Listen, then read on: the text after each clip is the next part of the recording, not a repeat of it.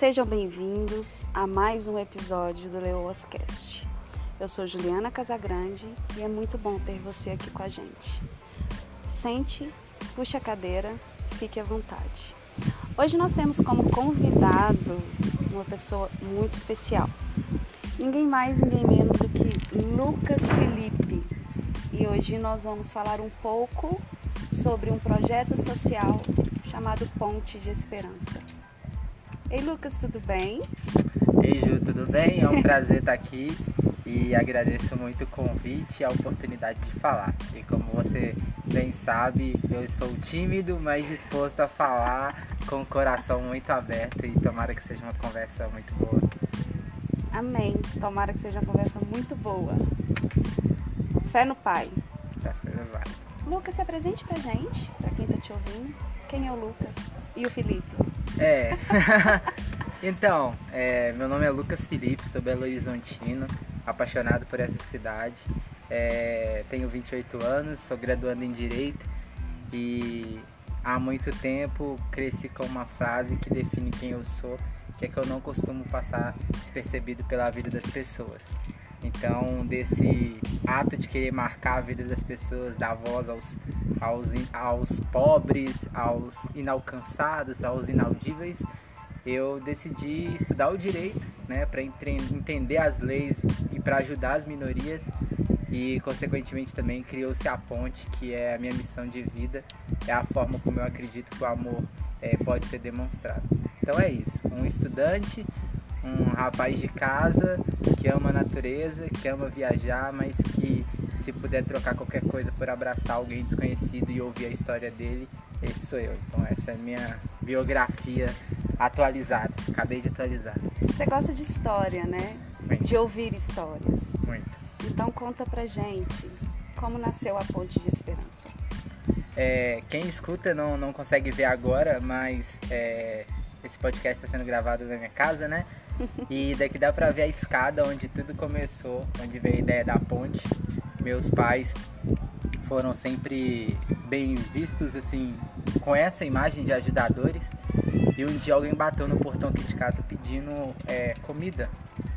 E meu pai e eu fomos até o portão, não chegamos a abrir o portão. E aí é, a pessoa pediu esse, esse alimento, né? E meu pai entregou o alimento por debaixo do portão. Ali eu tive uma, um insight de por que, que as pessoas bateram aqui em casa? Por que, que elas vieram aqui? Como ela soube que aqui ela encontraria aquela ajuda? E de fato ela encontrou. E aí nasceu no meu coração a ideia de fazer é, é, essa forma de ajudar as pessoas. E um dia eu estava em casa de folga, numa tarde, e eu vi no Facebook uma pessoa, uma mulher, trocando um sapato escarpão vermelho 37, usado duas vezes por três latas de leite. E aí, perdoe minha franqueza, eu aprendi o valor, o preço né, do escarpão. Eu falei, que burrice, porque trocando um sapato novo por leite, isso é burrice. Mais tarde, ainda assistindo um noticiário policial, é, houve a história numa cidade próxima chamada Betim, de um ladrão que se arrependeu de um assalto e devolveu para a vítima aquilo que estava na mochila dela, né, no caderno. E era uma mãe de família com dois filhos que estava indo para a escola completar os estudos dela. E dentro, do, dentro da bolsa tinha um material escolar e dois pães. E ele escreveu um bilhete no caderno, devolvendo é, o, o, objeto do assalto, né, que era a bolsa dela, dizendo assim: Olha, eu sou um ex-cristão, é, eu vi que a senhora tem dois filhos, tem dois pães, então eu peço desculpas, eu estou te devolvendo tudo. E meu coração se encheu de alegria com a atitude, né? Poxa, mas o cara se arrependeu do assalto e tá devolvendo, olha que atitude. E aí, é, minha fé em é, a parte, né? Deus vira no meu coração e na minha mente fala assim: Mas o engraçado é que quando a moça queria trocar o sapato de maneira correta, você zombou da forma como ela estava fazendo. E agora o bandido, você. É louvável a atitude dele também. Mas ela ainda tentou fazer pelo meio correto. Então, pera que eu vou te dar uma ideia. E aí nasceu a ponte, nasceu dessas duas experiências de ver o exemplo paterno e materno, meus pais sempre foram esse grande exemplo, mas consequentemente essa história mexeu muito comigo. E dali em diante foi o norte da minha vida, assim, eu decidi é, fazer da, da ponte de esperança, realmente o nome da ponte, sabe? Pegar as pessoas necessitadas e mandar elas para o outro lado, né? tirar da situação que elas estão. E aí nasceu a ponte assim, com essa história, que é muito legal também. que mim. show! Eu não imaginava certos detalhes, eu não conhecia certos detalhes, certos pormenores. Do sapato eu conhecia, mas de bater no portão não lembro, não conhecia. E do noticiário também não. E qual foi a primeira ação social Ponte de Esperança? Quem quem estava envolvido? É, quais eram as pessoas que você contava naquele momento? Ou foi só você mesmo? Eu vou começar isso. Você teve alguém para te auxiliar no momento? Então, é, eu não me lembro ao certo qual foi a primeira, mas a ação que contou com mais voluntários ainda nem tinha é, uma estrutura da ponte formada, foi um casamento que nós fizemos, né, de dois é, moradores em situação de rua. Essa história começou antes, nós fizemos um ajuntamento de, de donativos, comida e roupa, e eu fui levar numa ação social em Belo Horizonte que acontecia no centro de BH, chama Madrugada do Carinho. Eram universitários que saíam distribuindo café na madrugada para, é, situações de, para moradores em situações de rua. E eu me lembro que eu cheguei com o carro, parei, abri as portas e na hora que eu comecei a tirar a sacola com os insumos, é, uma, uma moça se aproximou e começou a me ajudar. E houve uma aglomeração em volta do meu carro, né? Porque eu estava chegando com donativos, então os residentes de rua, de estação de rua, se aproximaram e aquela moça virou e falou assim: Calma pessoal, a gente vai começar a distribuição daqui a pouco, vamos afastar, vamos dar um espaço. Primeiro a gente vai separar ali e depois é, a gente vai é, começar a distribuição. Pode ficar tranquilo que a gente vai chamar vocês. E de um português, assim, uma educação, não só do, do uso do português, mas do jeito de fala impressionante. E aí eu comecei a conversar com aquela voluntária ali. Falei, nossa, que interessante, obrigado pela ajuda e tal, mas é, você é voluntária de onde? Ela, não, eu sou moradora da rua. Eu resido na rua. Eu estou na rua. E aquilo foi um choque, sabe? Um bate. Eu falei, como assim? Aí ela falou assim, não, eu estou em situação de rua, esse é meu namorado, e apresentou o, o rapaz, o Hélio, né? O nome dessa moça é Jéssica. E aí o Hélio se apresentou e eu comecei a conversar, e aí fomos conversando, conversando, e eu perguntei para ela qual é o seu maior sonho. Ela disse, ah, meu maior sonho é casar. E eu sou muito impulsivo, sabe, Juliana? Eu saio prometendo as coisas e depois eu falo assim, e como é que eu vou cumprir esse negócio? E ela falou, ah, meu maior sonho é casar. Eu falei, ah, então a gente vai casar você. Ah, ela, como assim? Eu falei, tem alguma forma de eu conversar com vocês? Ela, a gente tem um telefone que a gente liga ele de 10 em 10 dias. Porque pra gente não perder carga, porque a gente não tem como carregar. Eu falei, então daqui 10 dias eu vou te ligar com a data e hora do seu casamento. E ela falou assim, sério? Eu falei, sério? Ela, não é brincadeira? Eu falei, não. E aí aconteceu a ação, eu cheguei em casa e a verdade bateu no meu coração. Eu falei, agora eu tenho que casar alguém como é que vai funcionar isso? E, e aí eu comecei a fazer alguns contatos, alguns amigos, alguns conhecidos. E em uma semana a gente conseguiu montar o casamento completo. Uma semana? Uma semana. E eu digo uma semana porque foi a, a, a semana que a gente falou assim, tudo está certo. Porque no primeiro dia, no segundo dia que eu comecei a correr atrás, nós já tínhamos conseguido as coisas básicas: o vestido, o, o cerimônia, as cerimonialistas, a decoração, tudo, tipo, o fotógrafo, tudo já estava é, definido, já tinha as pessoas, mas a gente deu uma semana para falar assim: é isso, pronto, tá formatado. Eu liguei para eles e falei: olha, o casamento de vocês vai ser na Praça do Papa.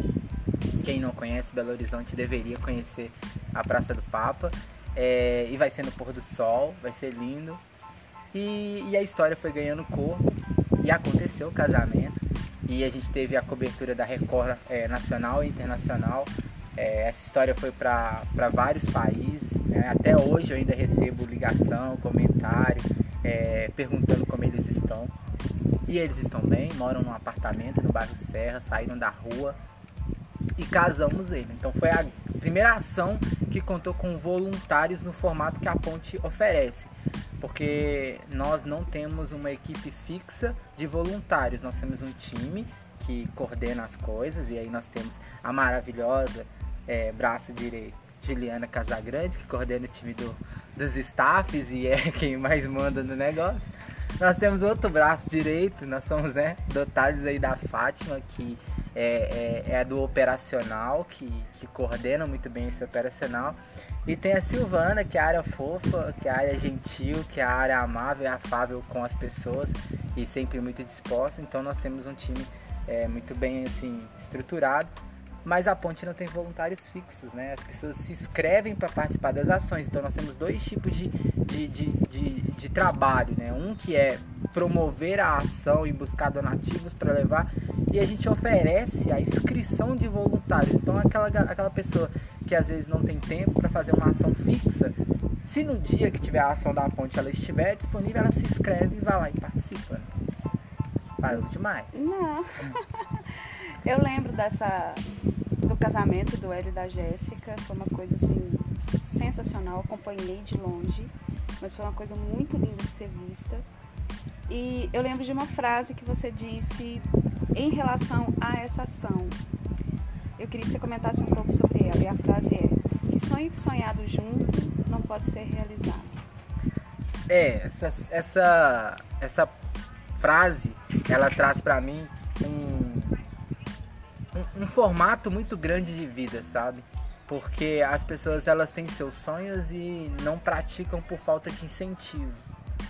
A maioria dos sonhos, eles são lutados por seus sonhadores sozinhos e tornam o caminho mais difícil. E as pessoas acham que os sonhos só se realizam baseado em dinheiro ou condições físicas e materiais que aquele sonho torne forma. Mas eu acho que o incentivo, a conversa, o vai para frente, o empurrão, o tamo junto, são coisas que impulsionam a criação de sonhos. Então quando alguém compartilha um sonho comigo, aquele sonho passa de partes também ser meu. Sabe? É, eu, eu, eu acabo me acreditando que eu ganho um papel de coautor. Então eu vou incentivar. Né? Vamos é, inserir combustível nisso, vamos colocar gás vamos fazer dar certo. Então, o sonho sonhado junto, ele pode se realizar. Porque você tem alguém, você tem um time, você tem uma equipe, você tem palavras e estímulos para falar assim: se eu não farei só pela minha força, porque estou desanimado, tem alguém que acredita em mim. Então eu vou concluir, entendeu? Isso é, é o que motiva, é o que vem a motivação da minha vida? Para o projeto, para a ação, para cada pessoa. Sim, da sua vida também, né? Porque a sua vida também existe uma parte da sua vida que é a ponte. É, é o motivo que, que me faz acreditar que é, as realidades podem ser mudadas, né? Nós somos um país subdesenvolvido, de terceiro mundo, né? À vista de muita gente. É, as oportunidades são para poucos, né? Então nós temos já uma estrutura programada para não fazer uma pessoa vencer, né? Mas o Brasil ele tem uma qualidade, o brasileiro, o mineiro particularmente falando, tem uma qualidade muito incrível que é o companheirismo. Eu brinco com as pessoas que não conhecem Minas Gerais, que se vierem para cá no centro de Belo Horizonte, lá no Pirulito da Praça 7, e se perder e demonstrar que tá perdido, algum mineiro vai chegar e falar assim: "Você tá perdido?" Aí a pessoa vai falar assim, tô. Aí, pra onde você vai? Aí a pessoa vai dizer assim, ah, eu preciso então dar. Ah, vou ali tomar um cafezinho primeiro e depois você vai. É desse jeito. Não é? É. A questão é, nós temos pessoas de coração bons, sabe? Pessoas que topam as paradas, que estão contigo. Então, por que não sonhar junto, sabe? Então, sim, a força motriz da minha vida é essa, sabe? De sonhar junto, fazer crescer, é vencer a estrutura que foi criada para não deixar você vencer. E em momento nenhum vencer está atrelado a, a condição financeira, acho que é a experiência, sabe? A ponte, ela também tem um viés que age no oculto que a maioria das pessoas não percebe. Nós não estamos só fazendo ação social para as pessoas carentes, nós estamos fazendo ação social para os voluntários também, levando uma experiência para eles. Então, muitas das vezes a galera que vai para ajudar sai mais ajudada do que foi ajudar, sabe? Porque cria uma amizade, conhece alguém, né, cria um, um elo e aí na hora que essa pessoa tá sozinha, ela se lembra dessas pessoas e ela fala, poxa, se eu compartilhar com tal pessoa, ela vai me ajudar, sabe? Então, é, agora o segredo vai virar né, público, brincadeira. Mas a, a ideia é essa, é não fazer voluntariado só para quem necessita da questão do insumo material, mas é fazer uma viagem de uma experiência, proporcionar uma experiência para quem voluntaria também, né? Para quem é voluntário. Então é essa parada do amor e do, do, do, sonhar junto que a ponte traz e que me traz de vida também, né? É, é isso que eu penso. Uhum. Essa questão da experiência do voluntariado, eu posso dizer, né? Eu faço parte da Ponte de Esperança, eu acho que há três anos. É, eu acho que é três, isso, três, quatro anos, enfim. E é uma experiência muito particular. Primeiramente porque nenhuma ação é igual a outra. E a gente nunca sabe o que a gente vai encontrar, como vai ser. É, a gente nunca sabe o que vai encontrar. Existe um planejamento. vai acontecer isso, vai ser tal hora, a gente sabe a hora que começa, a hora que termina, mas o movimento em si, se vai ser ali para 10 pessoas ou se vai ser para 100 pessoas. Jantar do Dia das, das Mães. mães. eu puxei aqui que veio na, na, lembrança. Eu acho que foi a maior ação, a maior, assim, não sei. Uma ação grande também em questão de voluntários. É, foi de estrutura e é. de voluntários inscritos foi a maior que nós tivemos. E, e particularmente uma com a história mais é, impactante assim para mim, sabe? Porque Uh, tem uma parte da história que é oculta, né? Não sei se vocês que participaram têm acesso a essa história, mas a gente separou, né? Em um momento as mães, é, eu não sei se a gente pode classificar como mães solteiras. Mães solos, né? Mães solos. Mães solos. Isso, foi separado. Os filhos, né? Elas tiveram a oportunidade de participar de um jantar, mas em um momento nós queríamos trazer uma palestra só para elas, né? E um dos filhos é, que estava com uma dessas mães solo, ele estava muito é, com a cara muito fechada, muito bravo, muito reticente, não queria sair de perto da mãe. E foi um parto, né? Literalmente, para tirar ele daquele momento em que a gente queria que só as mães tivessem acesso ao que foi dito. Foi feita uma instrução psicológica, uma palestra voltada para a mulher, para a saúde da mulher. Então não seria agradável ter a presença de, de um filho ali, né? E consequentemente um, um gênero masculino. E aí, a, a, com muito jogo de cintura, a gente conseguiu tirar ele. E aí tudo transcorreu de maneira bem. Teve a palestra, teve o jantar. E depois do jantar, a fisionomia do, do garoto mudou, sabe?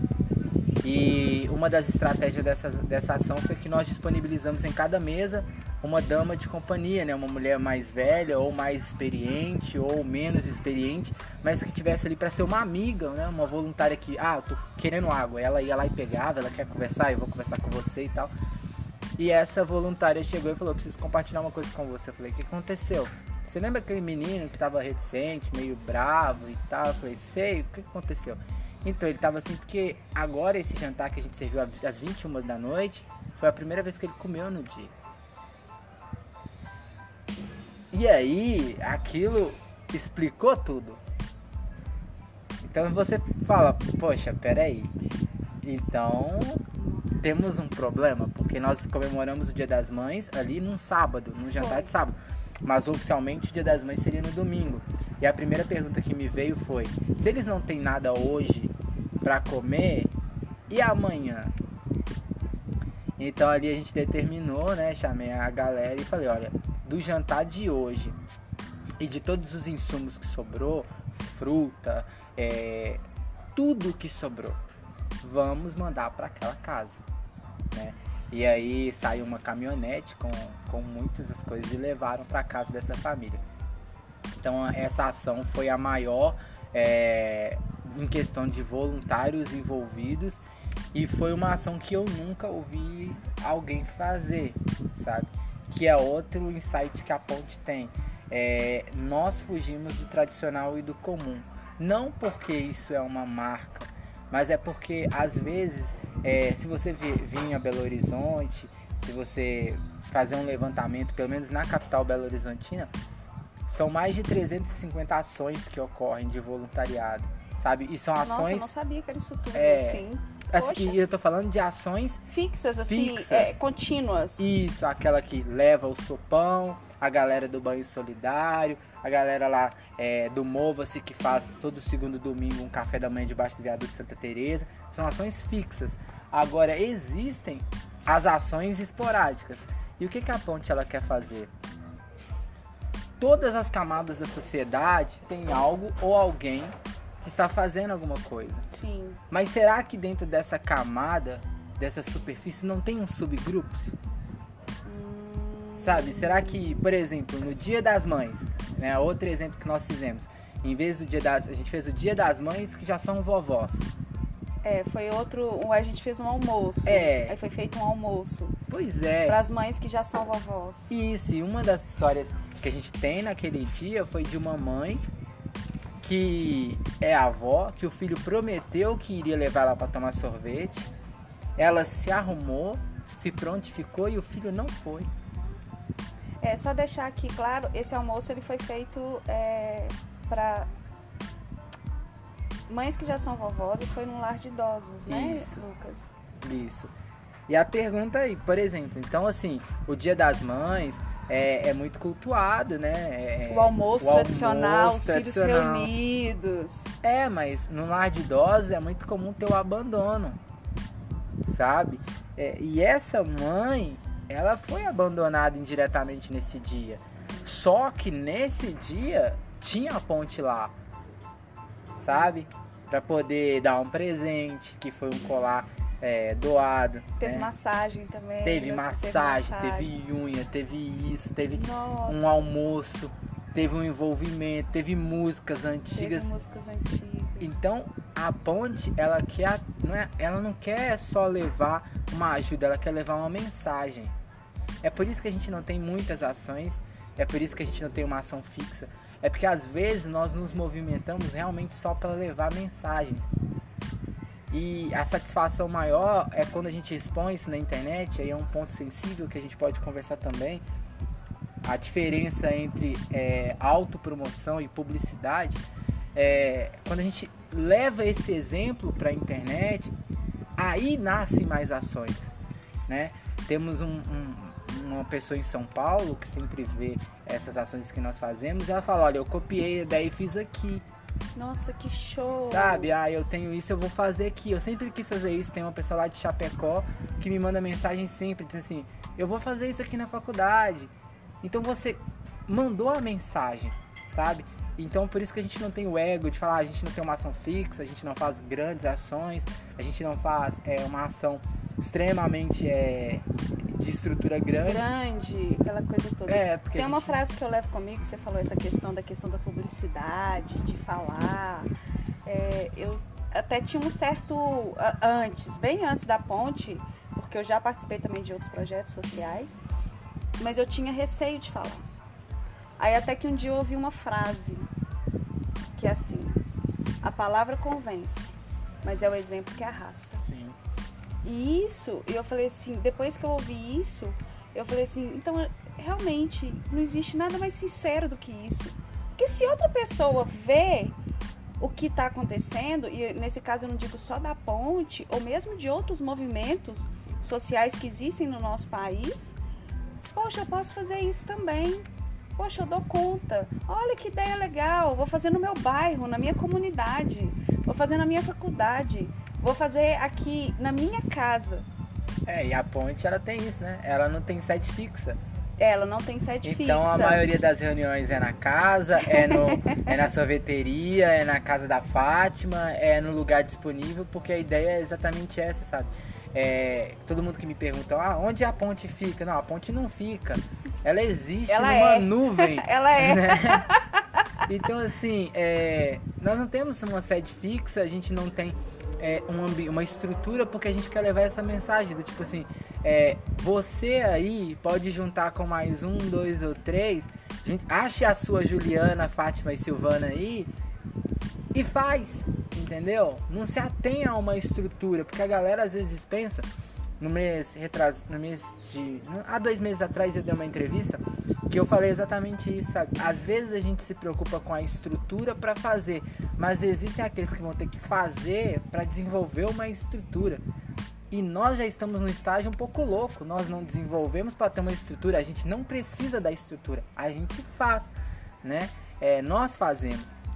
É, tanto que você pode muito bem falar que às vezes a gente solta a ideia, e a gente, eu tô falando eu, solta uma ideia e beleza, falou, vamos ter que fazer. E as coisas acontecem. Acontecem. Sabe, porque é, graças a, a, Deus, volta a dizer na minha religião à parte, é, seja o Deus que qualquer um professa, mas as pessoas que vêm participar, elas incorporam esse espírito de voluntariado no dia, sabe?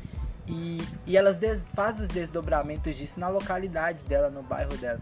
Então a ponte tem isso, sabe? Ela não visa levar só a ação, ela leva uma mensagem, mas ela também desenvolve no seio da pessoa aquele desejo de falar assim, poxa, eu vou fazer isso, sabe? Ah, dá para fazer isso.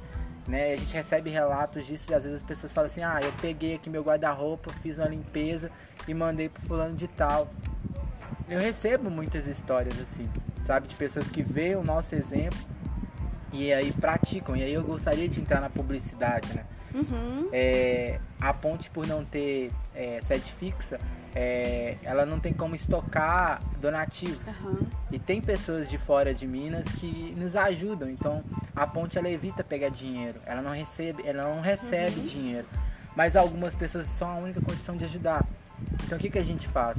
A gente dá publicidade a isso, sabe?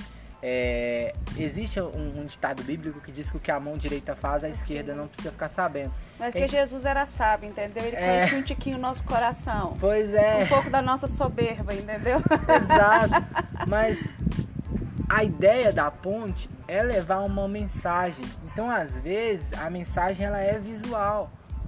Então eu preciso publicar aquilo que nós estamos fazendo não para ganhar fama, mas para mostrar para as pessoas que tem gente que precisa e elas têm condição de fazer.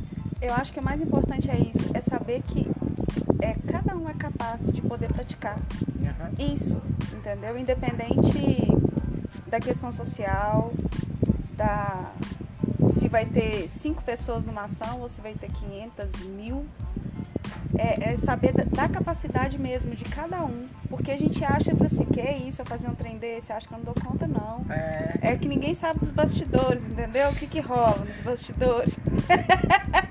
É, servir, é divertido. É divertido, é. A gente quase mata um ao outro, mas a gente ama. Entendeu? Mentira, a gente não mata não. A gente passa uns perrengues, normal. Lidar com o ser humano, eu queria entrar nessa parte. Então, quem escuta aí falando, né, que o Lucas fundou a ponte, é o representante da ponte, não tem noção de que eu não tenho nem poder de fala mais. Ele nem participa dos grupos, viu, gente? É, mas é o relacionar, né? O relacionar, Sim, é o relacionar. O servir através da relação, assim, é algo que a ponte também tem como característica, sabe? É, nós representamos, nós respeitamos a individualidade de cada um mas todos estão ali por um único propósito, sabe? Que é servir ao próximo. E as pessoas vêm com bagagens. Às vezes elas estão servindo porque queriam ser servidas e nunca tiveram, então estão fazendo pelo outro aquilo que nunca receberam. Às vezes é, nós temos pessoas que estão se curando através do servir. É, nós tivemos uma ação do, do Natal ano passado, em que nós fizemos uma cantata de Natal. E uma das voluntárias me chamou e falou assim: se eu não estivesse aqui, eu estaria em casa depressiva. Então eu estou fazendo isso para me curar, sabe? E só o voluntariado proporciona isso. Só. Não é que você vai ver a dor de uma pessoa e falar assim, ah, a dor dela é menor do que a mim, é maior do que a mim, então eu não posso ficar mal. Toda dor, ela tem sua dor, ela tem sua, é, é, a sua, seu tamanho, né? Sua e intensidade é um, né? e não merece ser equiparada, né? Mas no servir, você começa a ver sentidos da vida que às vezes o seu cotidiano te impede de ver. Porque todos nós, quando andamos pelos centros das grandes cidades, independente de onde você esteja ouvindo essa mensagem, você vai ver um morador de, em situação de rua. E existem aquelas pessoas que atravessam para outro lado e passam. Existem as outras que passam e se preocupam e tem quem passe e para. Uhum. Tanto que uma vez eu estava servindo um café para um, um, uma, uma pessoa em situação de rua e eu fui é, interpelado ali por uma outra pessoa, dizendo: Mas vocês acham certo isso que você está fazendo? Porque enquanto você está dando comida, eles vão ficar na rua.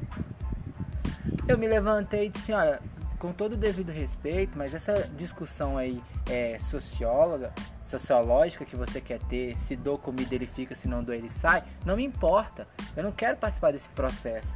O meu processo é matar a fome da pessoa. Existem os demagogos, os, os cientistas, os, os especialistas de 140 caracteres atrás dos desktops e dos celulares, smartphones, que dão suas opiniões e não estão nem aí. Mas para matar as pessoas de fome, é preciso fazer. Então eu tô aqui fazendo, eu não me importo com essa parte. Eu tô para servir. E eu voltei a servir o café.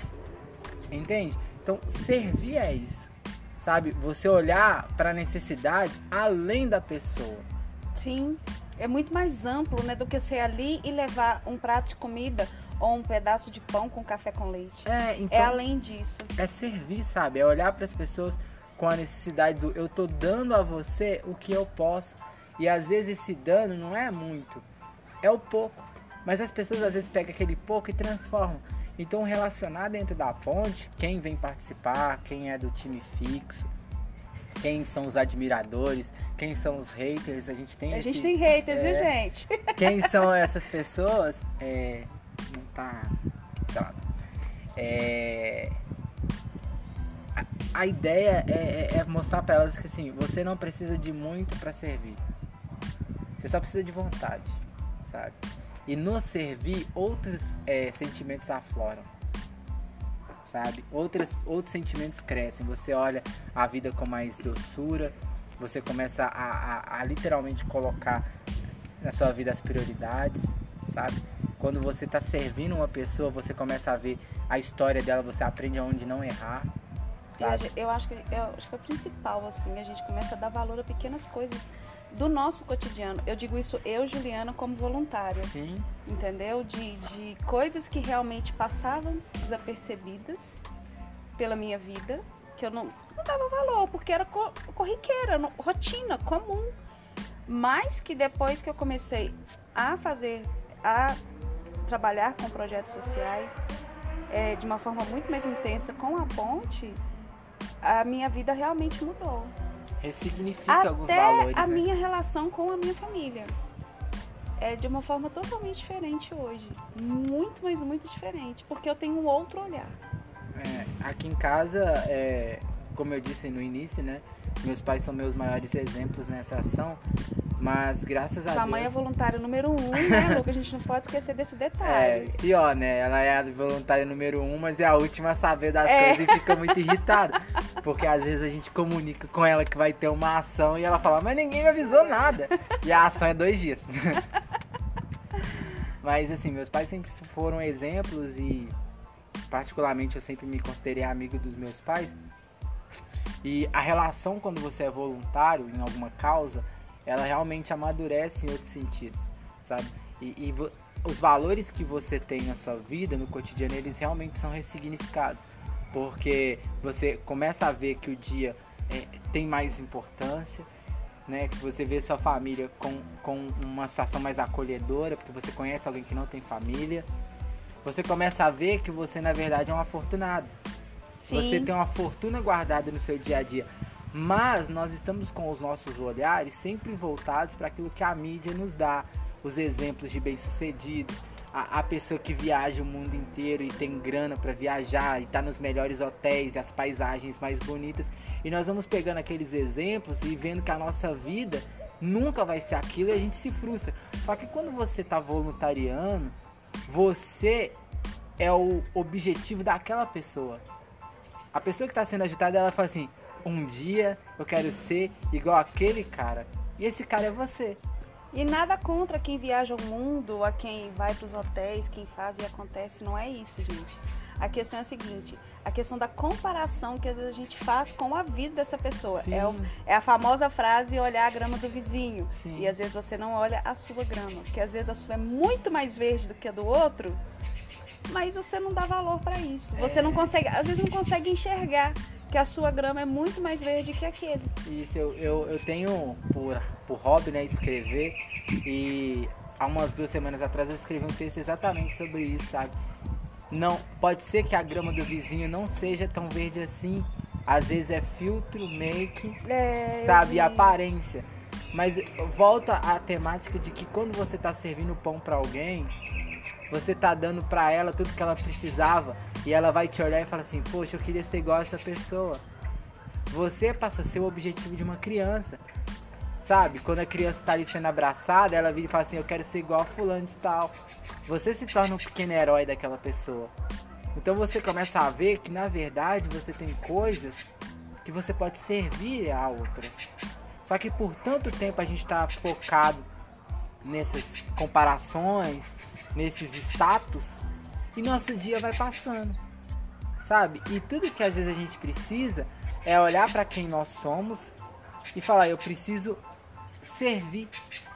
Porque quando você serve, você abre mão de algo. Sim. Sabe? É, dia de ação da ponte, não dá para fazer outro compromisso. Não, não tem. Porque começa no e a dia seguinte sabe... também, pelo cansaço. Gente. Exatamente. Mas as histórias. A gente é, fica. E quando eu digo. É, é, um cansaço meio misturado com uma recarga energética. É muito louco isso, entendeu? Porque você tá literalmente esgotado. Porque geralmente quando tem uma ação a gente começa 8 horas da manhã e vai até 5, 6 horas da tarde. Então é o dia inteiro ali de movimento, de movimento, movimento. E você conversa com um e conversa com outro. E é uma troca energética também muito grande. Mas quando você chega, você está arrebentado. No outro dia, então, parece que passou um trator na, no seu corpo. Mas, ao mesmo tempo, é, é o, o, o, vazio. Quando eu digo vazio, não é de vazio de, de de depressão ou de alguma coisa, mas o vazio, que todos nós, todo mundo tem um vazio dentro da vida. Sim. Dentro de si. Um pequenininho, uma coisinha pouca, mas tem. Ele é totalmente preenchido. É. E é incrível. E, e, é uma troca, assim, constante, né? Porque é, toda vez que a gente vai contar para alguma pessoa uma ação, novos detalhes surgem. Sim. Aí você começa a ver e fala assim, essa parte eu não tinha visto. e acaba que muitas das vezes casa com uma problemática que você está passando na sua vida pessoal. Parece até que o cosmo e o divino, ele fala assim, vou te fazer lembrar de uma coisa, sabe? Então, o voluntariado, não digo só na ponte, mas em qualquer ação, até mesmo o voluntariado individual, Sim. ele para muitos virou um comércio, sabe? O terceiro setor ganhou é, muita notoriedade, então existe já até é, empresas que né, facilitam a criação de ONGs, que ganham incentivos fiscais e tal. Mas a grande missão do voluntariado sempre foi te mostrar valores, sabe? E tem muitas as vezes que ao pegar as fotos das ações que nós fazemos, a gente olha detalhes novos e fala assim: nesse dia eu aprendi isso, então eu sou grato. Nesse dia eu vi isso, então eu tenho que ser grato. Sabe? É, o voluntariado vai te mostrando o quão afortunado, o, quão for, o quanto de fortuna você tem. Mas não é uma fortuna às vezes palpável. Ela é uma fortuna emocional, estável, oportuna. Você tem uma oportunidade de estudar, você tem uma oportunidade para você estar tá ouvindo isso, você tem acesso à internet e às vezes uma criança não tem. E, e, o processo de aprendizado dela poderia ser melhor se ela tivesse mais acesso. E a gente acha que essas realidades são distantes. Né? Mas cada vez que a gente vai fazer uma ação da ponte, a gente vê que essa realidade ela é do nosso lado. Sim. Né? Porque nós escolhemos fazer ações da ponte em, em, em localidades que a gente conhece alguém para ter uma base. Então é a realidade próxima a você. Existe uma teoria que você dá cinco pessoas de qualquer pessoa do mundo. Então, quando se faz voluntariado, quando você vai a um lugar fazer uma ação, é porque alguém conhece alguém lá. Uhum. Então, essa, essa proximidade é sua. Com certeza. Então, você fala, poxa, a pessoa que precisa não está tão longe. E será que o que ela precisa eu não tenho a oferecer? Será que dentro do seu guarda-roupa não tem um agasalho que você não usa e por questões de preço você fala, eu paguei caro, eu não vou dispensar disso porque é uma. Mas você não usa nunca Em vez de você ceder, você se apega a valores que não vão te levar a lugar nenhum. Mas para outra pessoa, aquilo que é luxo para você pode ser necessidade, sabe? Então, o, o, voluntariado traz isso, traz essa mensagem e, e melhora as suas relações com as coisas, sabe? Você realmente compra o que precisa, você não esbanja. Não é que eu tô dizendo que isso é errado, cada um sabe de sua vida. Sim. Mas você vai vendo que a gratitude da vida tá nas ações de ver o nascer do sol, ver o pôr do sol, tomar um café com seus amigos ou beber para quem bebe, é, sair, sabe, ver a vida. E não é só viver. Olhar nos olhos. Sabe? Não é só existir, né? Depois é que a viver. pandemia passar, dar um abraço. É, a gente tá sofrendo de abstinência É. de ação social. É, é isso, sabe? Que eu penso. Gente, é, eu queria que vocês estivessem aqui, porque eu tô sentada no terraço da casa do Lucas. O sol tá se pondo, tá a coisa mais linda do mundo. Vocês ouviram aí um passarinho cantando, tem uns passarinhos cantando. Eu queria que vocês pudessem ver essa imagem que eu tô vendo aqui agora. Tomando um tereré. É, tomando, como é que chama o negócio? Tereré. Eu só tomo, gente, porque o trem é gostoso demais. É, pra terminar, Ah. ah, tava tão bom. Eu sou, eu sou tão tímido, mas quando eu começo a falar. Eu tenho duas perguntas, Hum, só pra terminar. sobre a ponte. Oi? Ah. Vai casar quando? Mentira, não é Ixi. essa. É, Não, não é essa. Esse, não, Não esse é departamento eu essa. já entreguei pra Deus. Não é essa a pergunta. Você disse que por hobby você escreve. Quando que vai sair o livro? Então, mais enrolado que carretel de linha, né? É, eu tenho um projeto, assim, é, sempre guardei isso muito pra mim, mas eu queria realmente escrever um livro e toda a venda desse livro, é, todo recurso, ele fosse usado para ajudar uma instituição, sabe? Então, assim, eu tenho preparado isso é, mentalmente para fazer uma coisa que realmente seja muito isso, mas eu rascunho sempre. É, mas assim como qualquer ser humano, Ju, eu também sou humano, né? Sim, Ser lógico. Oh, E eu tenho as minhas mazelas.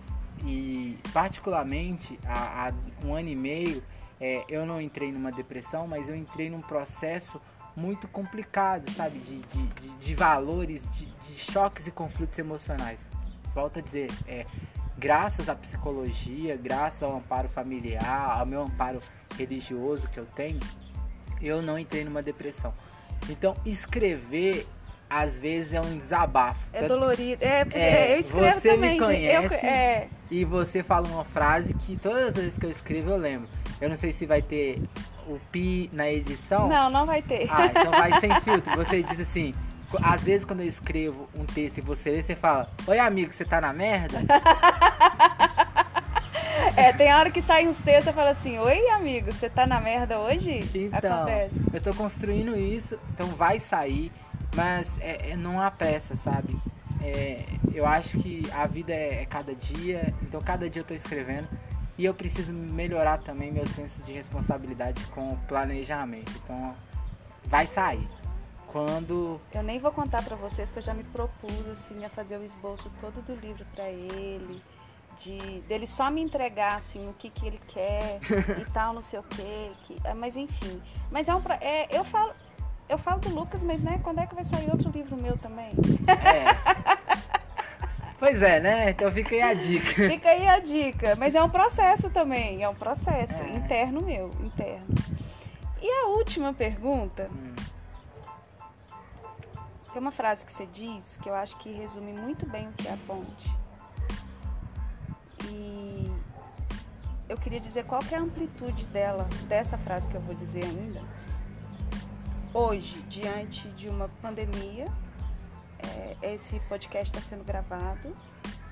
Nós estamos no final do mês de setembro. Vocês vão ouvir ele só no mês que vem, em outubro, mas enfim. O amor é mais bonito quando praticado. Como que está sendo esse momento de, de escassez de voluntariado, porque a gente não pode, a Ponte de Esperança não pode abrir uma ação social, fazer uma ação social, mas o que está sendo feito? Porque não precisa de coisa grande para ser feita, né? Então, o amor é mais bonito quando é praticado. como que isso está sendo praticado dentro de uma pandemia? Olha, Ju, é... às vezes o amor, ele... o amor sempre vai ser imaterial. Sim, com certeza. Ele nunca vai ser palpável. Palpável. É... O que é palpável é o afeto, o carinho, né? Isso você demonstra. Mas amor nunca. Então a, a, a ponte, não vou dizer a ponte, a, a galera que sabe da ponte, a todo momento ela se cobra individualmente, dizendo assim, nossa, não tem uma ação social, o que, que eu tenho que fazer? E talvez essa seja a melhor forma que a gente deixou nesse período que a gente está vivendo, o exemplo da inquietude, sabe? As pessoas não podem fazer uma ação social hoje. Nós, pelo segmento de ação Sim. que nós temos, nós não estamos na linha de frente de ação. Mas qualquer pessoa que participa da ponte, ela sabe que nesse momento ela está olhando pro vizinho dela, pro animalzinho que está na porta da casa, pro parente que ela não vê, pro amigo que ela sabe que tem e não liga. Então, a ponte deixa o legado da autocobrança, dizendo assim, eu não posso fazer uma ação externa, mas o que, que eu posso fazer de onde eu estou com os recursos que eu tenho? Uma chamada telefônica, né? O meu vizinho precisa de ajuda. A gente tem essa A situação. minha mãe está passando por um processo difícil nessa pandemia. Estou dando só um Aham. exemplo. Ou o meu pai. Isso. Porque conviver dentro de casa é meio complicado, né, gente? Sim. Vamos dizer a verdade. Muito. Então, nesse momento, praticar o amor tá sendo na atenção, sabe? Há detalhes que talvez no cotidiano, você trabalhando oito horas fora de casa, você não notaria uma situação na sua casa, uma ajuda pontual. Às vezes sua casa precisa mover um móvel de lugar e você nunca está disponível. Então agora é o momento que os voluntários estão tendo para fazer voluntariado dentro de si, sabe? De olhar para dentro de si, se tratar, se cuidar e também para os próximos, as pessoas próximas, a, a valorizar os relacionamentos, sabe? É, é ressignificar também. Então acho que o amor continua sendo praticado, só que ele está sendo praticado de fora para dentro sabe? É um momento que todos nós temos a oportunidade de criar um eu interior melhor para exteriorizar um eu mais tratado, mais saudável. Claro, gente, uma situação de confinamento, ela gera um atrito psicológico muito grande. A sensação de, de estar preso, restrito, se- é, sua liberdade está caçada. Até mesmo aqueles que estão saindo, saem com o pé atrás, tipo assim, será que eu vou ser julgado, cancelado porque eu estou saindo sem máscara? Será Ou que eu vou pegar a coronga? É, mas é o momento que você tá tendo de falar assim, o que que é importante? E tem dado uma questão também da tecnologia, sabe? Uma chamada de vídeo, escutar A alguém. internet venceu, né, Lucas? É, Eu- é, muita gente fala da internet é uma coisa ruim, mas ninguém consegue perceber o bom. Eu quero acabar com o podcast logo porque eu quero uma foto do pôr do sol, entendeu? Vocês não têm noção do que está acontecendo aqui. talvez seja é- essa frase sua de tirar uma foto do pôr do sol responde a pergunta que você me fez. O amor é mais bonito quando praticado. Então você vai praticar o amor para dentro de si, é, materializando no seu telefone uma imagem que te trouxe uma sensação boa. Isso é amor. Sim, com certeza. Você tá amando a natureza e ela tá produzindo efeitos imediatos em você. Então, isso responde essa pergunta. O amor está sendo praticado quando você abrir os seus olhos para ver ele de outras formas. Como a gente não pode servir a outro, agora eu estou me servindo. E você vai servir com o pôr do sol. Por hoje é só. Tá vendo, gente? Ele é poeta. Oh, meu pai. Além de tudo, ele é poeta. Nada. Só É um sim. cara comum. E poeta, que escreve. Gente, muito obrigada. Lucas, imenso prazer, imensa honra em poder estar aqui conversando com você. Quem diria, né? Quem diria? Quem diria? Mas esse é um outro caso para um outro podcast, viu, gente? Esse quem diria fica para uma próxima vez. Ah, aceito o convite sempre.